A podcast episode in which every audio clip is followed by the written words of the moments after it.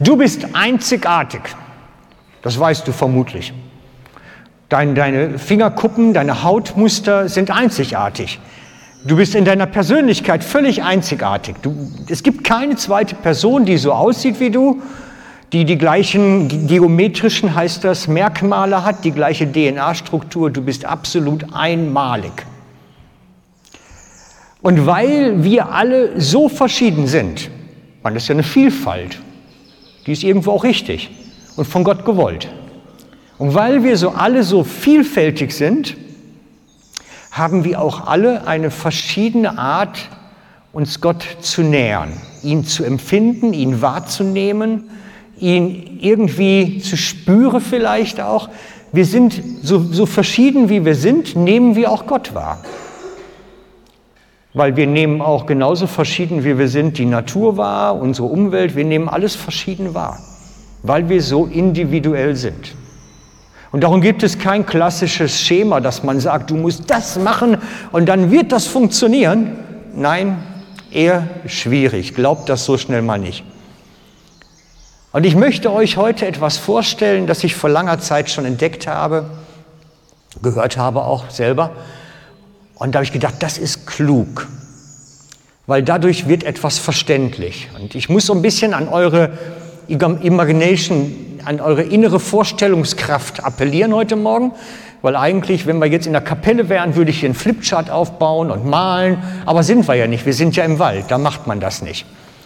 Also ihr müsst ein bisschen innere Vorstellungskraft auch gleichzeitig haben. Ich habe mir gedacht, Jesus ist immer bei uns, aber jeder empfindet das unterschiedlich. Absolut unterschiedlich. Jesus sagt in Matthäus 28, 20, und siehe, ich bin alle Tage bei euch. Das heißt, er ist da. Ich bin alle Tage bei euch. Das ist völlig eindeutig. Das kann man nicht irgendwie wegradieren oder anders auslegen. Das ist auch vom griechischen oder aramäischen Schriftsatz her völlig klar. Jesus sagt, ich bin alle Zeit das meint wirklich gestern, heute Morgen, grundsätzlich bei meinen Jüngern. Das ist der Inhalt. Er ist immer, überall hier. Das hat er angekündigt und das wird, ist auch so. Er erklärt das im Johannes ein bisschen anders.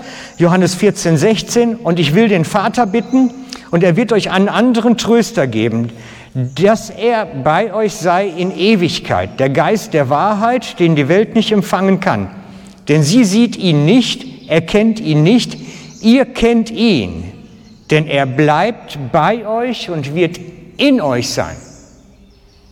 Das heißt, der Geist, den Jesus schickt, oder er selber vielmehr, ist bei uns alle Tage, immer aber nur die, die mit ihm laufen, die mit ihm sind, werden ihn erkennen. Nur die. Denn er bleibt bei euch und wird in euch sein. Und dann sagt er weiter, ich will euch nicht als Weisen zurücklassen, ich komme zu euch. Er kündigt das an, dass er geht, aber er sagt, ich komme zu euch. Ich komme wieder zu euch, auch wenn ich gegangen bin. Es ist noch eine kleine Weile oder eine kleine Zeit, dann sieht die Welt mich nicht mehr. Er erkennt, dass er sterben muss und ins Grab gelegt wird. Ich werde gehen. Ihr aber seht mich, denn ich lebe. Das meint die Zeit dann nach seiner Auferstehung. Und ihr sollt auch leben und an jenem Tage werdet ihr erkennen, dass ich, mein, dass ich in meinem Vater bin und ihr in mir und ich in euch. Wir sind alle Zeit mit Jesus verbunden, aber wir nehmen dies alle sehr unterschiedlich wahr. Wir, wir leben in seiner Nähe und er in uns, aber es ist völlig individuell, wie du das erlebst und wie ich das erlebe.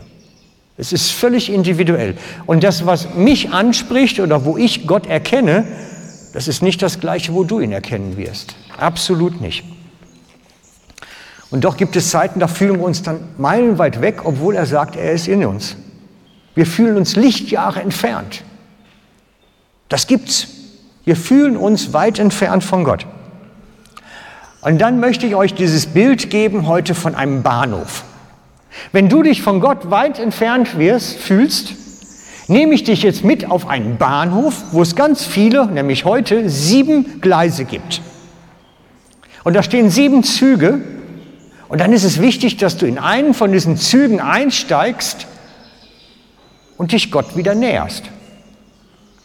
Ich möchte es mit Zügen mal vergleichen.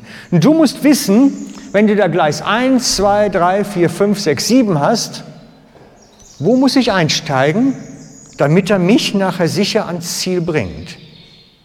Das heißt, wenn ich innerlich den Anschluss an Gott verloren habe, irgendwie die Connection, er ist nicht mehr so präsent, nicht mehr nah, in welchen Zug muss ich jetzt einsteigen, damit sich mein Herz wieder öffnet und ich wieder nah beim Vater bin, wieder Jesus nah in meiner Nähe habe? Welches Gleis muss ich einsteigen? Nehmt das mal als Bild erstmal mit. Wir kommen nachher noch etwas weiter. Und ich möchte euch die Gleise jetzt nacheinander vorstellen, wo du dein Herz aufmachst oder vielleicht dein Nachbar oder vielleicht der Nächste. Ich möchte euch am ersten Gleis vorstellen den Zug, das nenne ich den beziehungsorientierten Weg. Unser Zug auf Gleis 1 nimmt den Beziehungsweg. Das sind die Christen, die haben einen beziehungsorientierten Zugang zu Gott. Die fühlen sich Jesus ganz nahe, wenn sie mit Geschwistern unterwegs sind, wenn sie Austausch haben, reden können, einander ermutigen können, sich von Jesus erzählen können gegenseitig, wenn sie zusammen etwas machen können, praktisch vielleicht auch. Vielleicht lesen sie zusammen die Bibel, machen zusammen auch gemeinsam stille Zeit. Das ist der Beziehungszugang. Alleine würden sie es nicht hinkriegen, aber wenn sie mit anderen zusammen sind, dann taut ihr Herz auf und dann kann Gott da hineinsprechen und Großes wirken. Die gibt es. Ich kenne viele davon, die so ticken, sagen wir mal dazu. Wenn sie aber allein sind und alleine dann dahingesetzt sind, irgendwo ins Kämmerlein, so wie so eine Mönchsklause und sollen dann so in sich gehen, Kontemplation machen, nur für sich beten, die gehen ein. Wie ein Pflänzli, was keine Wasser kriegt. Die brauchen die Beziehungen, um sich Jesus nahe zu fühlen. Die Beziehung zu den Geschwistern. Gleis 1. Angekommen? Versteht ihr das Prinzip? Einmal kurz nicken. Seid ihr da? Ja, noch nicht eingeschlafen. Gut. Super. Der Beziehungsweg war das. Der zweite Gleis, Gleis 2, da fährt der Zug auf dem intellektuellen Weg. Da geht der Zug auf dem intellektuellen Weg. Das sind die Leute, die müssen tief nachdenken, an Sachen rumknaspern und sagen, hey, wie funktioniert das? Wie gehört das? Wie muss ich das verstehen? Ich, ich, ich bin so ein bisschen auf der Linie, nicht ganz, aber ein bisschen. Also ich brauche das ab und zu, meinen Griechisch-Text rauszuholen, den Aramäisch-Text und wie verhält sich das miteinander und wie muss man das in Einklang bringen zueinander. Ich, ab und zu habe ich das. Auf Gleis 2 steht der Beziegs für den intellektuellen Zugang. Es ist für die Leute, die eine geistliche Herausforderung brauchen, um Jesus näher zu kommen. Die brauchen geistliche Herausforderungen. Wenn ihr Geist nicht herausgefordert wird bei bestimmten Geschichten, dann hängen die ab. Dann werden sie müde. Dann haben sie auch Mühe, Jesus nahe zu sein. Sie müssen an Sachen graben, studieren, drüber nachdenken, dann geht es ihnen gut. Und kuschelige Bibelgruppen, wo es einfach darum geht, hey, wie fühlt ihr euch gerade heute, ist ein Graus für solche Leute. Die kommen damit nicht klar. Das passt gar nicht. Also wenn du so jemand bist, der den intellektuellen Zugang hast, empfehle ich dir tolle theologische Literatur. Das hebt dich hoch, das lift you up, das ist ha, aufbauend. Gut so. Zeugnisse reichen nicht. Einfach nur, weil jemand eine Erfahrung gemacht hat, würde nie überzeugen. Es muss auch intellektuell verhebben. Ganz klar. Der dritte Zug, Gleis 3, das ist der dienende Zug. Auf Gleis 3 steht der Zug für die, die sich in andere investieren müssen, praktisch ihnen vielleicht die Wäsche waschen oder irgendwas anderes helfen, dann kommen sie Jesus nahe, dann fühlen sie sich gut, dann spüren sie Gottes Wirken in ihrem Leben. Das ist der dienende Weg. Die brauchen die Möglichkeit, sich praktisch einzubinden, sich praktisch zu aktivieren. Dann geht's gut. Das sind keine Typen für theologische Abhandlungen. Das langweilt und nach zwei Minuten sitzen da, drehen Däumchen und werden verrückt, weil das stört ja irgendwie. Gleis 4. Gleis 4 ist der kontemplative Weg. Das Wort ist grusig, ich weiß, ist lateinisch. Es, es meint, es ist gar nicht so einfach zu übersetzen, es meint ein sich im Alleinsein, im Ruhigsein vor Gott ihn sehen. Das sind die Leute, die Exerzitien machen, die sich wirklich in so eine Mönchzelle einschließen und dann sagen, jetzt fühle ich mich Gott nah. Ich allein mit meinem Herrn, ich versenke mich im Betrachten von ihm, stundenlang beten, einfach vor ihm sein. Das ist Kontemplation. Und das ist nicht für jedermann gut. Das kann man auch, einige machen das mal, also ich weiß noch als junger Mann, da war ich noch, tickte ich noch ein bisschen anders, aber da habe ich das gehört von einem Freund, der sagte, Mensch, da ist ein Kloster, da kann man sich für ein Wochenende ins Kloster einmieten. Und dann habe ich gedacht als junger Mann, ich müsste unbedingt mal in so ein Benediktinerkloster. Zwei große Fehler. Es ist nicht mein Zugang, jedenfalls nicht zu der Zeit. Ich bin verrückt geworden, da passiert ja nichts. Was mache ich den ganzen Tag eigentlich? Und es war schweinekalt. Also im November im Kloster, die heizen ja schließlich nicht. Und ich hatte wirklich leichte Klamotten mit, weil man ist ja schick in dem Alter, so mit Sommerschüchen und so. Ich habe nur kalte Füße gehabt, nur gefroren, Tag und Nacht. Und es passierte nichts, außer frieren. War nicht meins. Aber ich habe es inzwischen gelernt, es hat auch seine schönen Seiten. Man muss sich nur gut vorbereiten. Ich jedenfalls. Also, Gleis 4, der kontemplative Weg. Diese Leute, die in dem Alleinsein mit Jesus ihn sehen, ihn spüren, ihn wahrnehmen und je mehr sie in die Ruhe kommen, je mehr sie nichts um sich haben, umso näher kommen sie Gott. Viele Propheten im Alten Testament sind so aufgestellt gewesen. Es gibt viele Beispiele dafür. Sie lieben es zu schreiben in der Zeit, Tagebücher zu schreiben, auch Sachen zu lesen, Gedichte, wo man nachdenken muss. Sie lieben solche Dinge, wo man einfach Zeit vor Gott verbringt. Alleinsein mit Jesus ohne Ablenkung. Menschen, die so einen aktivistischen Zugang haben, werden verrückt. Ich habe es euch eben erzählt an meinem Beispiel. An den jungen Jahren, ich war aktivistisch bis zum sonst woher, äh, da wird man verrückt, wenn nichts passiert. Und in Gleis 5, da wartet dann der aktivistische Zug, das Gegenstück dazu. Sind die Leute, die müssen auf 180 laufen. Die müssen ständig schreien, Herr, hilf mir, ich komme nicht mehr klar, weil dann geht es ihnen gut. Wenn da immer alles so seicht läuft und nichts passiert, dann brauchen sie auch die Gott nicht mehr. Das ist dann irgendwie weg. Sie brauchen die Anspannung, diesen Druck, dieses Aktivistische, damit sie auch überhaupt einen Grund haben zu glauben und damit sie auch Glauben praktisch intensiv leben können. Wenn Sie keine Herausforderung hätten, würden Sie sich ein Bore-out holen, habe ich mir aufgeschrieben. Das Gegenstück vom Burnout ne, ist der Bore-out. Ich kenne Leute, die das im Beruf gekriegt haben, die sind angestellt worden, ohne eine Aufgabe zu kriegen. Und wenn du am dritten Tag am Schreibtisch sitzt und hast nichts zu tun, und am vierten dir auch immer noch die Staubkörner, die von links nach rechts schiebst, dann hast du irgendwann ein Bore-out. Zu Tode gelangweilt. Und Leute mit einem aktivistischen Zugang, wenn die irgendwo in so eine Mönchszelle setzen und sagst, drei Stunden beten, ist die allerhöchste Strafe. Vermutlich.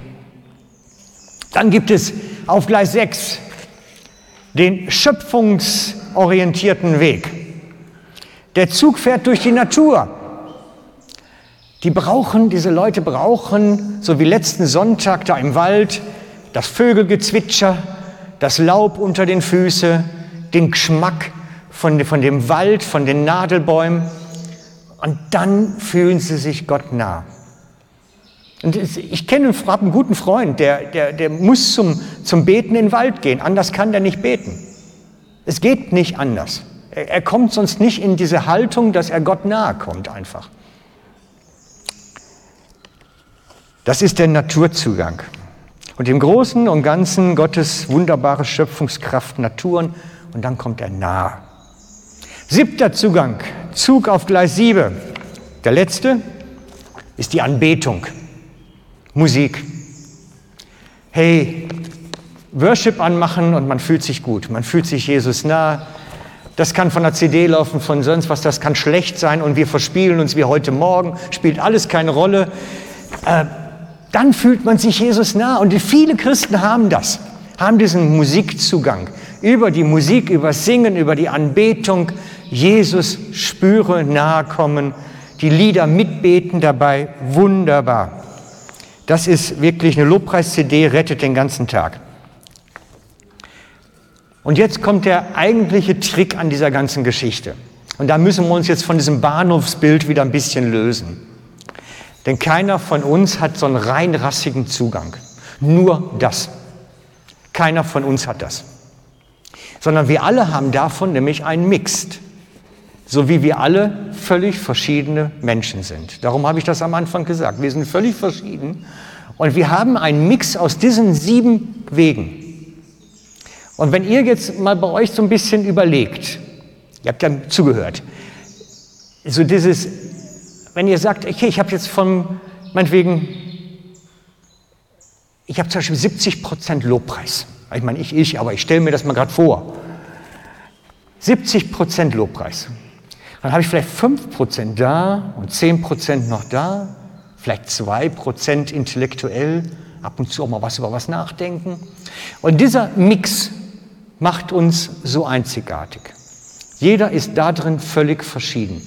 Man, man hat eigentlich einen Schwerpunkt schon, einen Hauptschwerpunkt, aber die anderen spielen auch noch alle eine Rolle.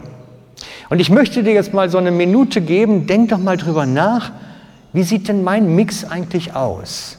Also wo hätte ich so einen Hauptzugang, wo Gott mir ganz besonders nahe kommt? Also wo läge jetzt ein Schwerpunkt? Bin ich mehr so, gehen wir es nochmal gerade durch, für die, die nicht mitgeschrieben haben, bin ich eher so der Beziehungstyp, dass ich Gott nahe komme über die Beziehungen?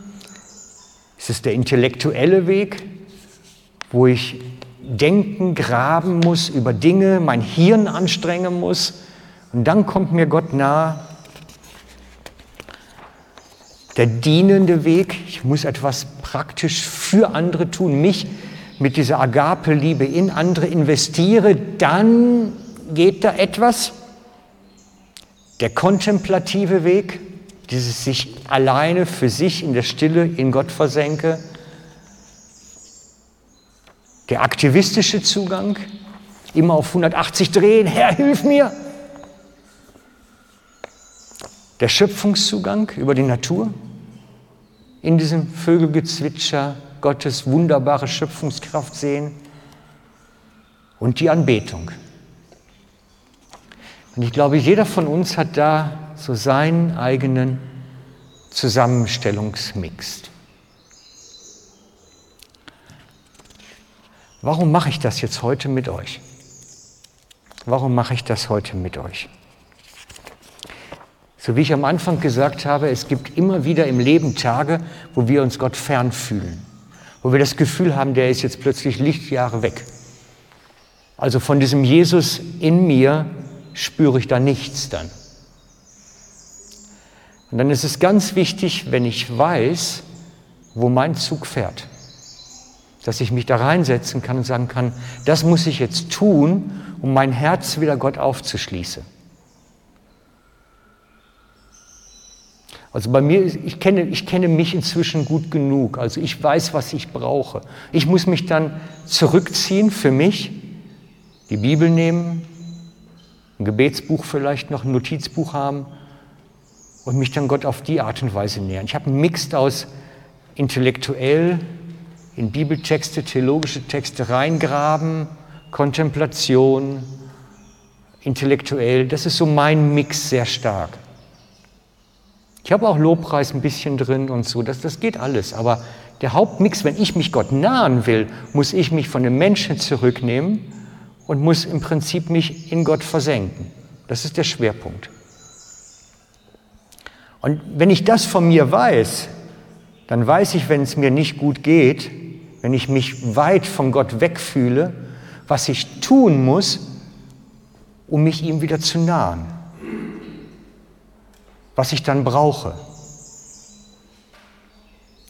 Und manchmal habt ihr das ja auch, dass ihr bei euren Ehepartnern wahrnehmt, hey, der hat jetzt Mühe, der, der, der ist gerade in einer Krise oder der, der hat Schwierigkeiten jetzt mit Gott und mit sich selbst.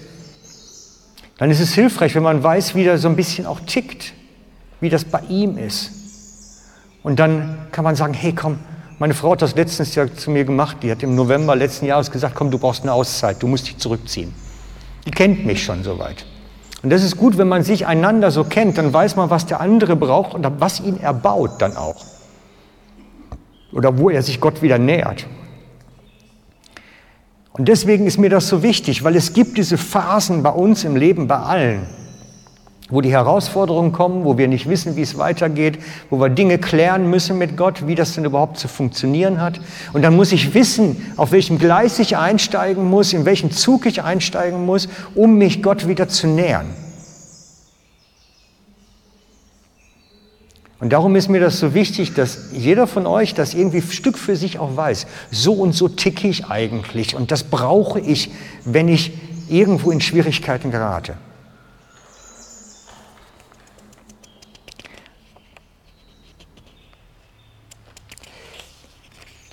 Ein berühmter Mann hat auch mal dazu gesagt, unser geistliches Wachstum hängt auch davon ab, ob wir das wissen. Denn das ist der Weg auch, auf dem ich wachse. Denn wenn ich mich Gott näher und mich ihm weiter öffne, wachse ich auch in der Beziehung zu ihm. Darum mache ich euch Mut, diese Sachen wirklich ernst zu nehmen und, und auch wirklich zu behalten, weil davon hängt davon ab, ob ihr auf einem Wachstumsweg im Glauben seid. Hängt relativ stark davon ab. Und es muss, man muss sich darüber alle paar Jahre auch nochmal neu Gedanken machen. Selbst wenn du das schon mal gehört hast, möglicherweise von mir vor ein paar Jahren mal, oder online gelesen oder was auch immer, das verändert sich. Du kannst davon ausgehen, so alle fünf Jahre, alle, alle zehn Jahre spätestens hat sich dieser Mix wieder auch ein bisschen verändert. Wie gesagt, in jungen Jahren hatte ich einen sehr aktivistischen Zugang. Wenn ich da nicht schreien konnte, Herr, hilf mir, war mein Glauben irgendwo leer. Und, und da hatte ich auch noch einen viel stärkeren Lobpreiszugang als heute. Es hat sich verschoben. Das heißt, man muss schon wirklich auch alle paar Jahre über die Bücher gehen und sich überlegen, was bräuchte ich heute denn? Früher hat mir das geholfen, aber stellen wir das mal beiseite. Was bräuchte ich heute eigentlich? Was wäre heute meins? Und ich möchte euch wirklich heute ermutigen, das dann auch zu leben und das nicht irgendwo in der Schublade versauern zu lassen. Wenn du Naturzugang hast, dann geh morgens zum Beten in den Wald. Warum nicht? Wenn es dir hilft, schaff den Dackel an, kannst einen ausführen. Oder irgendwas ähnliches. Ja, also, ne, also, dass man das auch pflegt. Oder wenn du so ein kontemplativer Typ bist, stark, dass du Zeiten hast, wo du allein bist wo du für dich stille Zeit machst. Am besten noch ein kleines Rühmli für sich zu Hause, wo man sich zum Gebeten zurückziehen kann. Das wäre der Idealfall. Aber dass man die Sachen lebt, von denen man weiß, das fördert mein Glaubensleben zu Jesus. Dass man das pflegt und aktiv angeht und sagt, hey, wie kann ich das fördern bei mir? Persönlich die Dinge, die mich erbauen, wie kann ich die fördern? Und ich bitte euch da auch egoistisch zu sein. Das, das ist so ein zentraler Punkt, da, wo man sagt, das brauche ich, damit es mir gut geht und dann geht es den anderen auch gut. Also nur, dass ich das richtig verstehe. Ich komme bei diesem Denken mit dem Egoismus an der Stelle vom, vom Flugzeug her. Ihr seid doch wahrscheinlich alle schon mal geflogen irgendwo in so einem Jumbojet. Und da hat es am Anfang, wenn ihr losfliegt, so eine Sicherheits- Unterweisung. Bevor es so aufs Rollfeld geht äh, mit dem Flieger, dass der auf die Startbahn kommt, macht, kommen die Stewardessen und zeigen euch dann, wo man die Warnwesten anlegt und wo die überhaupt sitzen und machen dann so eine Vorführung dann im Gang. Und was erzählen die, wenn es um die Sauerstoffmasken geht? Es ist überall bei jeder Fluggesellschaft dasselbe. Sie erzählen alle das Gleiche. Die, Fl die Sauerstoffmasken fallen vor euch aus diesem Plastikverschlag über euch, da fallen die raus und dann setzt ihr euch die auf mit dem Gummiband hinten. Und dann kommt der entscheidende Satz. Und ihr Eltern kümmert euch zuerst um euch selber und dann um eure Kinder. Das hat einen logischen Hintergrund. Es ist dem Kind nicht damit gedient, wenn du verstickst. Aber andersrum geht es besser. Paulus macht das ähnlich. Der sagt den Ältesten von Ephesus, kümmert euch zuerst um euch selbst und dann um die Herde. Wenn es den Ältesten gut geht, geht es der Herde auch gut. Und ihr Mütter kümmert erst um euch selber und dann um eure Kinder, weil wenn es euch gut geht, sind Kindern gut. Wir drehen das manchmal um, dass wir so eine falsche ähm, Bescheidenheit da drin haben. Ich weiß, wenn es euch Vätern gut geht, geht es euren Familien gut.